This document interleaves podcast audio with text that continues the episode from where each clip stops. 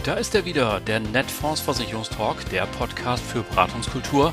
Am Mikrofon begrüßt Sie wie immer Oliver Bruns.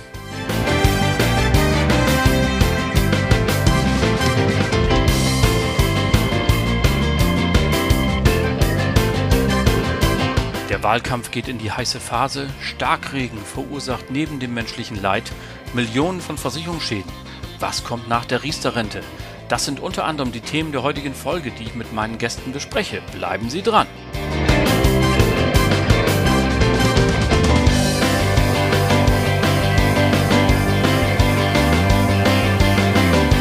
Ja, moin und herzlich willkommen zur heutigen Ausgabe vom Netfonds Versicherungstalk. Und nach unserer kleinen Mini-Sommerpause sind wir dann auch wieder da und haben gleich mal etwas ganz Besonderes und Neues mitgebracht, denn in den bisherigen 31 Folgen hatten wir immer direkte Marktteilnehmer zu Gast. Ich darf das mal so sagen. Also ein Versicherer oder Vermittler oder Dienstleister. Heute aber habe ich nicht nur zum ersten Mal drei Gäste zur selben Zeit, das hatte ich auch noch nicht, die zum Markt gehören, aber weder selber vermitteln noch eigene Produkte, also in Form von Policen oder so anbieten, sondern ich habe so Satelliten eingeladen, so drei Leute, die immer um den Markt drumherum kreisen, alles ganz genau beobachten und dann darüber berichten und ich bin total gespannt, wie die das ein oder andere Thema so sehen, was unsere Branche bewegt.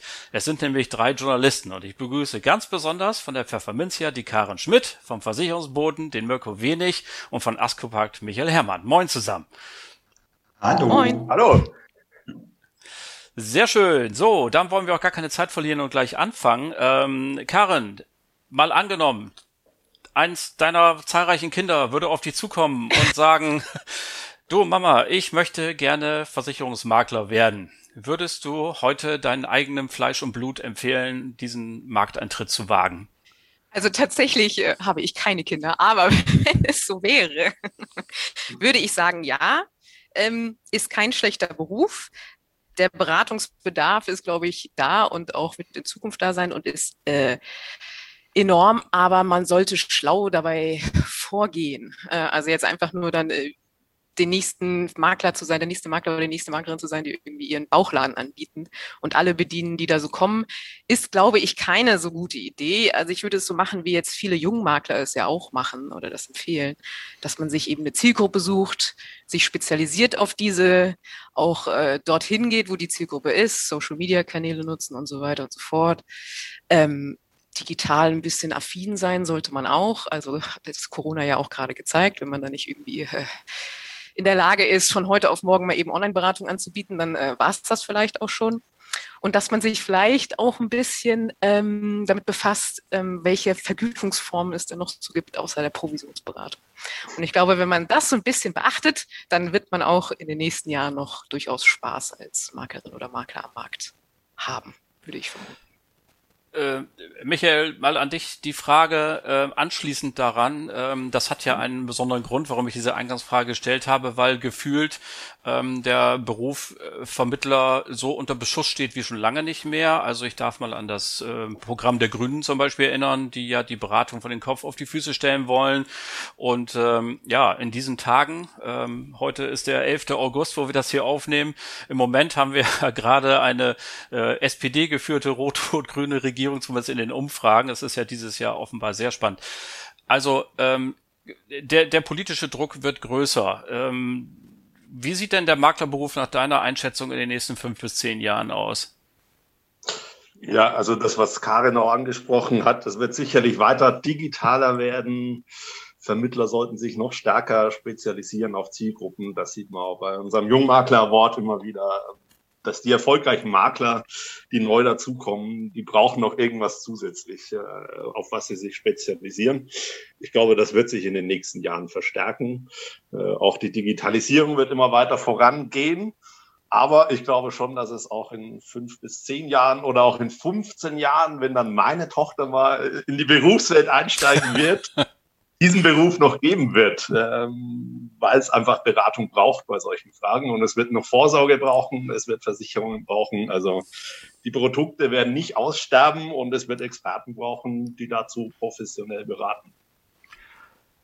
Äh, Mirko, mal an dich die Frage, der Versicherungsvermittlerberuf, egal ob es jetzt Makler ist oder ein Ausschließlichkeitsvertreter, da macht ja die breite Öffentlichkeit zunächst einmal keinen besonders großen Unterschied ist ja seit Jahren in der, in der Ranking-Tabelle immer ganz hinten, ja, zusammen mit den Gebrauchtwagenverkäufern und äh, obwohl äh, jetzt ja diesen witzigen Umstand gibt, dass die Menschen als solches ja sagen, 80, 90 Prozent sind mit ihrem Vermittler zufrieden, aber trotzdem hat der Beruf irgendwie nicht so eine große Reputation.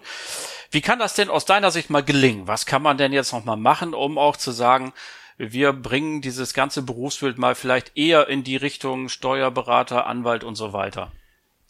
Ja, gute Frage. Also vielleicht sollte man dazu sagen, das Image der Versicherungsvermittler ist ja nicht viel schlechter als das der Journalistin. Von daher ist das gleich gar nicht so das Problem. Aber es stimmt, also tatsächlich auch, äh, wir beobachten bei Umfragen, dass einerseits äh, Versicherungsvermittler einen sehr schlechten Ruf haben. Das Vertrauen liegt, glaube ich, so bei 20 Prozent, 25 Prozent immer in der Bevölkerung bei Umfragen. Aber wenn denn tatsächlich die Leute befragt werden, ob sie negative Erfahrungen mit ihrem Vermittler gemacht haben, ist genau das Gegenteil der Fall. Also ich kann mich an eine Umfrage von Vers Leipzig erinnern. Da haben 83 Prozent der Befragten gesagt, dass sie keine negativen Erfahrungen mit Vermittlern gemacht haben. Und da ist wirklich die Frage, wie kann es eigentlich gelingen, das Image aufzupolieren? Denn der persönliche Vermittler hat ja eigentlich schon ein positives Image und er genießt ja auch Vertrauen. Und ähm, vielleicht ist dann wirklich auch äh, die Versicherungsbranche als Ganzes gefragt, auch tatsächlich darzustellen, was macht ein Versicherungsvermittler, auch was ist das eigentlich für Arbeit zu beraten, ne? also was steckt da eigentlich auch für Arbeit dahinter, wenn man zum Beispiel den individuellen Lebenslauf eines Kunden äh, aufdecken muss, auch verklären muss, dass es eben nicht bloß darum geht, Produkte zu verkaufen, sondern dass eben auch ein sehr anspruchsvoller, seriöser Beruf ist.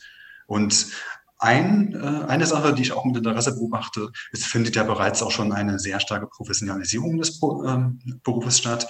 Das heißt, wir haben ganz viele Vermittler, die erst zunächst ein Studium wählen, die halt auch wirklich Fachberufe ergreifen.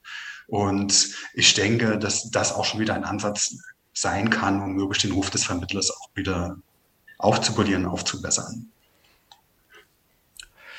Du hast da einen interessanten Aspekt so in einem Nebensatz angesprochen, den würde ich gerne mal an Karen weiterspielen, den Ball, nämlich, dass du gesagt hast, ähm, die Branche müsste hier offensiver auftreten. Äh, Karen, haben wir in diesen Tagen den Eindruck, dass die Branche tatsächlich mit einer Stimme spricht? Also dass es eine rückhaltlosen Unterstützung gibt seitens der Versicherer für Vermittler und Makler oder bereiten die nicht doch irgendwo in ihrem Hinterstübchen heimlich ähm, Vertriebswege vor, wo es gar keine Beratung mehr braucht, wo alles voll digital ist und hoffen sie nicht insgeheim, dass die nachwachsende Generation, die sowieso das Handy irgendwie gar nicht mehr aus der Hand legt, dass die demnächst sowieso ohne Berater arbeiten. Also gibt es da noch eine Einheitlichkeit oder dividieren sich so die Anbieter und Vermittler gerade ein bisschen auseinander? Ich glaube, das ist ein bisschen teils, teils so. Also äh, man kann ja schon beobachten, dass die Versicherer gerade bei Produkten, wo du, die, die einfach sind und wo man ja nicht so viel Erkläraufwand hat, äh, dass sie da schon drauf aus sind, das äh, voll digital abschließbar zu machen. Ich glaube aber, sie werden bei komplexeren Produkten wie einer Krankenversicherung oder einer Berufsunfähigkeitsversicherung, da werden sie einfach nicht drum kommen. Stand jetzt man weiß ja nie, wie sich künstliche Intelligenz in fünf oder zehn Jahren entwickelt. Keine Ahnung, ob man dann überhaupt noch Menschen für irgendwas braucht. Aber ähm, Stand jetzt bekommt man eine Krankenversicherung oder sowas ja nicht rein online und, und digital wirklich gut abgeschlossen, äh, ohne dass sich dann vielleicht im Leistungsfall oder wenn man es halt braucht, auch bei einer Bußenfähigkeitsversicherung, dann das böse Erwachen gibt. Also ich glaube, da, wo sie können, versuchen die Versicherer Kosten einzusparen, aber sie werden nicht am Vermittler und am Makler vorbeikommen in den, in den komplexeren Bereichen glaube ich nicht. Äh, Michael, an dich mal die anschließende Frage. Ähm, der Gesamtverband der deutschen Versicherer, GDV, ähm, namentliche Asmussen, hatte ja vor geraumer Zeit in, sich in die Rentendiskussion eingemischt, insbesondere um die Diskussion um die Riester-Rente und ja auch gesagt, na ja, man könne sich eben auch vorstellen, äh, oder vielleicht wäre es sogar das Beste, man würde da was Neues machen und das könnte dann ja auch beratungsfrei und provisionsfrei irgendwie äh, mit Opt-out oder solchen Dingen äh, gemacht werden. Also sprich ohne Vertrieb, ohne Vermittlung etc. ich kann mich an keine Pressemeldung erinnern, weder von den großen äh, Versicherern Allianz oder so, die gesagt hätte, Moment, wir wollen aber weiter auf Versicherer setzen. Das war doch merkwürdig, oder? Ja, ist schon erstaunlich. Ähm, man würde ja erwarten, dass äh, die Versicherer und auch die, die Verbände da dagegen funken, äh, wenn man sagt, provisionsfrei, komplett ohne Beratung, ähm, weil das natürlich das Geschäft ja abgräbt äh, und tief ins eigene Geschäft reingreift. Ähm, man weiß natürlich immer nicht, so politische Prozesse, wie funktioniert das, wurde nicht im Hintergrund dann vielleicht auch eher äh, dann äh, versucht, das anzusprechen. Denn oft ist es ja so, wenn man in der Öffentlichkeit auftritt, äh, tut man sich da ja auch oft keinen Gefallen, wenn man sich stark macht für Provisionsvertrieb, äh, sondern kriegt ja auch eher äh, kräftig eine auf den Deckel von der Masse und ja, ich glaube, die, gerade im Wahlkampf ist man da eher zurückhaltend. Wir hatten ja auch schon hart aber fair Sendungen, wo, wo die Branche extrem angegriffen wurde. Ähm, und ich glaube nicht, dass irgendwie die Politik äh, da jetzt anders agieren würde, speziell vor der Wahl. Wenn dann Verband offen fordern würde. Wir wollen aber den Ver Provisionsvertrieb weiter. Okay, also vielleicht eine taktische Maßnahme, ein Manöver, sich hier nicht äh, ganz vorne hinzustellen, aber hinten äh, dann zu dem Vermittlern doch zu sagen, wir stehen zu euch, genau. Ähm, Mirko, es gibt ja einige Vertreter der Vermittlerschaft, also den BVK oder ähm, AfW, die heute am 11. haben sie ja nochmal so einen Fünf-Punkte-Plan gerade frisch veröffentlicht, ihr habt alle darüber berichtet heute, äh, Votum und so. Sind die stark genug? Ist die Stimme von Vermittlern tatsächlich so durchdringend oder äh, müsste da eigentlich nicht noch mehr kommen, dass die Vermittlerschaft noch so eine Art Gewerkschaft hat? Hat, so eine Stimme? Das ist eine äh, interessante Frage. Ähm, also wir lesen ja die Pressemeldungen der Verbände immer sehr gerne, auch weil sie immer schön polemisch formuliert sind. Ähm, durchaus natürlich auch nicht ganz unbegründet. Also Herr Heinz zum Beispiel, der immer ja schön dazwischen grätscht und auch sehr meinungsfreudig seinen Standpunkt vertritt. Und ich denke schon, dass äh, diese Stimmen wahrgenommen werden, zumindest innerhalb der Branche. Ist natürlich die Frage, ob sie außerhalb eben ein ähnliches Feedback erfahren. Ne? Und ähm, sie machen schon ganz gute Arbeit, äh, sind auch wirklich auch immer sehr sachkundig dabei, wenn es darum geht, halt wirklich äh, Versicherungsthemen aus Vermittler sich zu erklären. Das kommt ja noch dazu, dass man teilweise sehr komplexe Gesetze hat, sehr äh, komplexe Sachverhalte und äh, ja, gerade AfW, manchmal und BVK machen das schon sehr gut. Und ähm, ja, Gute Frage. Manchmal hat man schon den Eindruck, dass die ähm, Vermittler, gerade auch Versicherungsmakler, eigentlich nicht so gut organisiert sind, wie das äh, bei den Versicherungen die Mitarbeiter sind. Also ich beobachte schon auch mit Sympathie, dass ja die Arbeitnehmervertreter bei den Versicherern sehr stark sind, dass sie auch mitreden können und dass sie auch manche Fehlentwicklungen eventuell abwenden können. Ne? Dass zum Beispiel Versicherer zu schnell digitalisieren, zu stark die persönliche Beratung vielleicht äh, ins Abseits stellen. Und vielleicht auch hat es einfach damit zu tun, dass natürlich gerade Versicherungsmakler, aber auch Vertreter ähm, ja Selbstständige sind und entsprechend auch dieser Organisationsgrad äh, nicht so hoch ist wie bei anderen. Ja, das ist vielleicht nicht besonders klug. Da kann man auch den Maklerinnen und Maklern nochmal zurufen. Möglicherweise kann das sinnvoll sein, sich hier besser zu organisieren. Und äh, ein Tipp, den ich immer gerne gebe, ist, äh, wenn jetzt mal die Bundestagswahl vorbei ist und wieder mehr Ruhe einkehrt, die Abgeordneten haben alle Sprechstunden. Man kann da mal hingehen und einfach auch mal vielleicht selber sagen, ich erkläre dir mal eben in einer Viertelstunde, wie mein Beruf eigentlich aussieht, weil ich bin gar nicht der Goldkettchen schwingende Porsche-Fahrer, sondern ich bin auch der, der dahin geht, wo es weh tut und vielleicht für 20 Euro Monatsbeitrag mal eine Riester-Rente äh, berät, ähm, deren, äh, wo ich eben sage, das lohnt sich normalerweise nicht, aber da ich auch einen habe, der da 150 Euro einzahlt im Schnitt, rechnet sich dann wieder. Also diesen Tipp kann man immer nur jedem Vermittler geben, denn unsere Erfahrung ist auch, dass viele Politikerinnen und Politiker überhaupt kein nicht wissen, was hm. im Vermittlungsberuf so grundsätzlich läuft. Ähm, apropos, äh, liebe Karin, jetzt ist ja äh, demnächst äh, Bundestagswahl. Willst du mal in die Bütt steigen? Darf ich dich mal fragen, wie geht's denn aus? Wie, welche Farben hat denn die neue Regierung? Was tippst du denn so?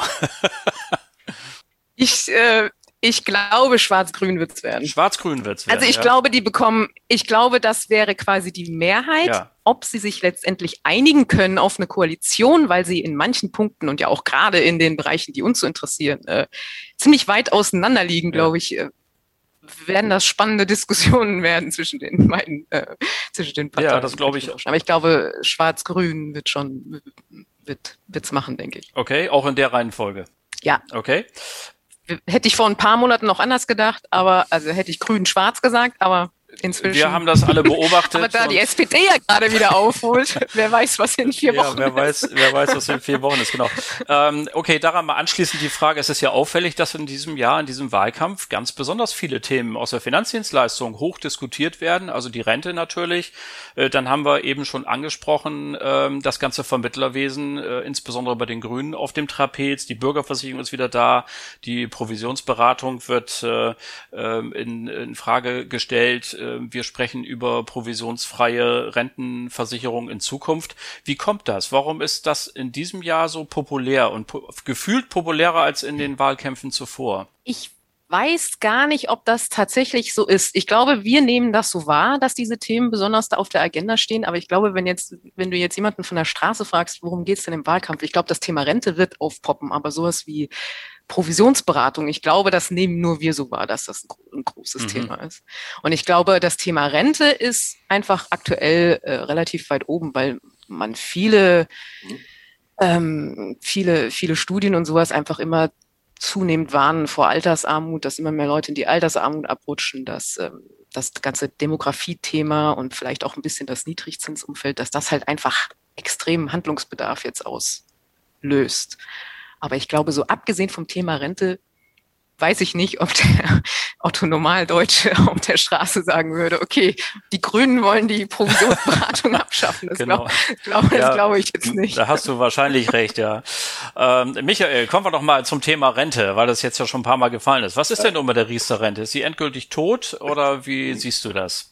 Ja, ich äh, sehe die ganz offensichtlich tot. Also äh, wenn die Anbieter wie DWS äh, haben sich ja erstaunlich offen äh, geäußert. Das fand ich ja wirklich so als journalistischer Begleiter, als ich die Pressemeldung da bekommen habe von der DWS, dass man da nicht mehr irgendwie so ein bisschen sich äh, rausgewunden hat und äh, bei der Politik noch auf schön Wetter gemacht hat, sondern ganz klar gesagt hat, die Regierung hat's verkackt. Sie hatten vier Jahre Zeit, sie hatten es versprochen und sie haben überhaupt nicht geliefert und deswegen ist dieses Thema vorbei. Und äh, solange die Politik nichts ändert, äh, wird da auch nichts wieder kommen. Es gibt sicherlich noch Anbieter, die, die daran festhalten, aber äh, es wird ja jetzt nicht mehr aktiv äh, im Vertrieb groß gespielt. Also und dann kommt jetzt natürlich das Thema Wahl. Ich kann mir nicht vorstellen, dass irgendein äh, Koalitionsszenario äh, kommt, wo Riester wiederbelebt wird. Also ich glaube, da wird es einen Neustart geben, wie auch immer der dann aussieht da dürfen wir gespannt sein. Es gibt ja verschiedene Konzepte. Aber ich glaube, allein schon der Name Riester ist dann einfach durch. Also. Ja, und das nach 16 Millionen verkauften Verträgen. Also irgendwie ist es ja, ja doch merkwürdig ähm, und der politisch gewollten Niedrigzinsphase. Also ich finde es ja immer äh, merkwürdig, dass mhm. man das den Versicherern in die Schuhe schiebt, äh, die in ja. ihren Volkswirtschaft, Karen, du hast Volkswirtschaft studiert und da hast du noch die Zyklen gelernt wahrscheinlich, dass es immer abwechselnd hohe und niedrige Zinsen genau. gibt. Und jetzt äh, geht man einfach hin aus politisch ja nachvollziehbaren Gründen, um den Euro zu retten, die EU zusammenzuhalten, äh, gibt es die Niedrigzinsphase. Naja, lassen wir das mal so. Äh, was soll man dazu groß sagen? Ähm, äh, lieber Möcko, Altersvorsorge, der Dr. Tiede wird diese Tage, das ist äh, einer der Chefs der deutschen Rentenversicherung, zitiert ähm, bei der Frage, wie man das jetzt in Zukunft machen sollte. Es liegen ja auch verschiedene Vorschläge zur Aktienbeteiligung auch auf dem Tisch. Wir kommen da vielleicht gleich noch zu, was die FDP vorgeschlagen hat und so. Der sagt aber, die Menschen wollen lieber Garantie als Rendite. Wie könnte denn eine zukünftige Alternative dann aussehen zur Riester-Rente, wenn wir keine Sparzinsen mehr kriegen, aber die Menschen lieber Garantien wollen? Dann hätten wir auch bei Riester bleiben können. Ja, das Problem betrifft ja nicht bloß die Riester-Rente, sondern zum Beispiel auch die betriebliche Altersvorsorge, wo zum Beispiel der Deutsche Aktuarverband ganz klar sagt, hundertprozentige Beitragsgarantie ist unter den jetzigen Bedingungen eigentlich nicht darstellbar. Und da ist eigentlich äh, weniger die Frage, ob man die Garantien weiter anbieten will, sondern ob man es überhaupt kann.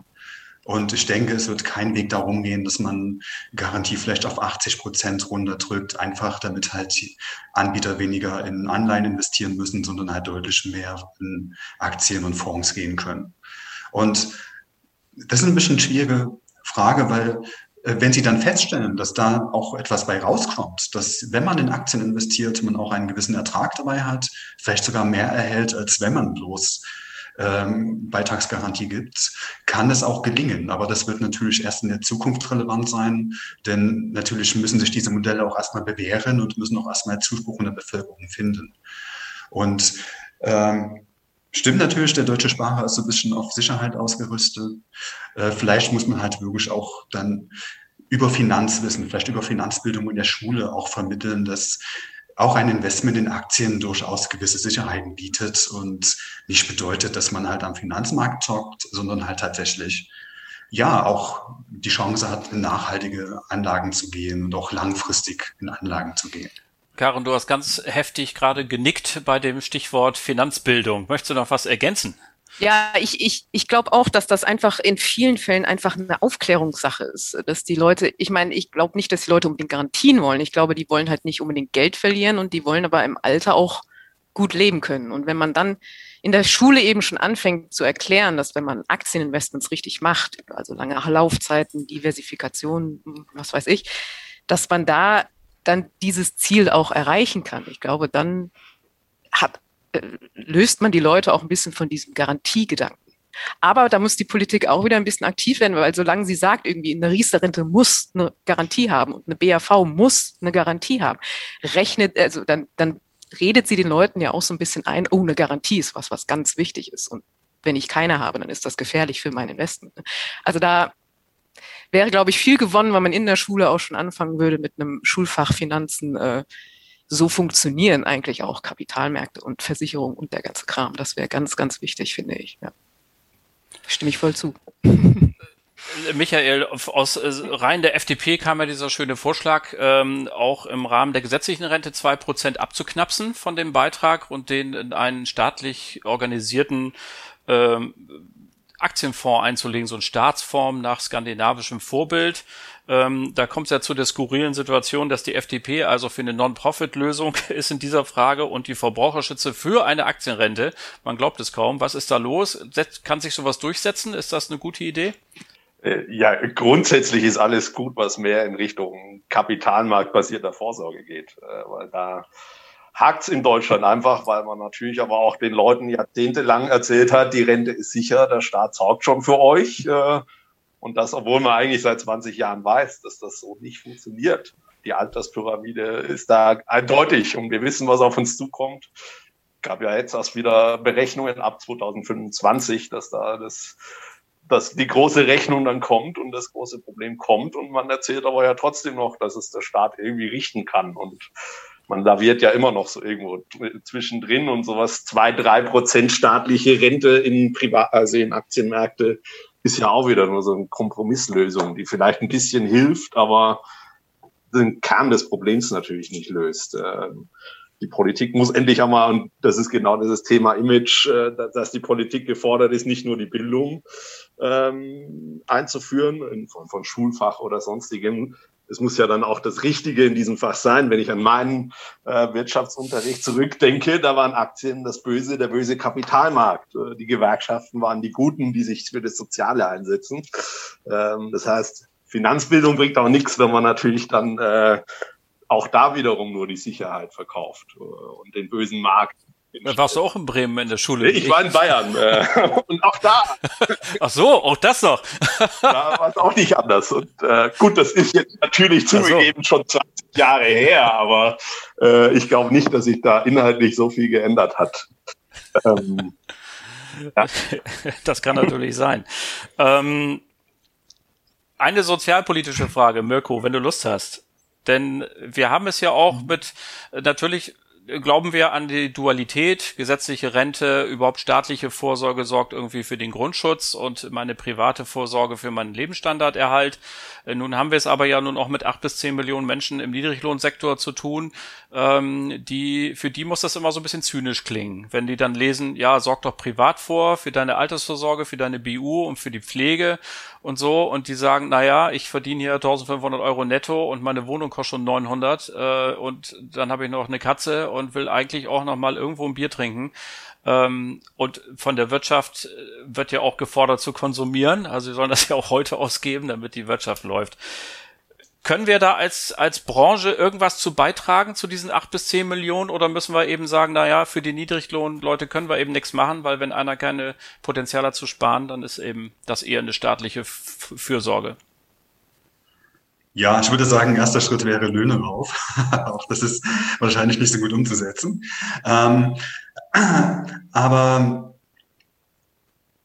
ja, also es gibt ja auch so Modellrechnungen. Es haben wir gerade die Riester-Rente für äh, gestrisch erklärt, für tot im Grunde, dass man auch darüber schon ein gewisses äh, Potenzial ansparen kann. Also ich denke, ein Zugang ist tatsächlich, dass man irgendwie die Leute dazu bringt, vielleicht auch tatsächlich über den Staat organisiert. Es gibt ja dieses schöne Modell der Generationenrente von der CDU, unabhängig von Parteipräferenzen, sage ich mal, dass man schon im Kindesalter, vielleicht sogar im Säuglingsalter anfängt, kleine Beträge, bloß monatliche Beiträge einzuzahlen, anzusparen, was sich eben in der Summe auf einen ganz gewaltigen Batzen summieren kann.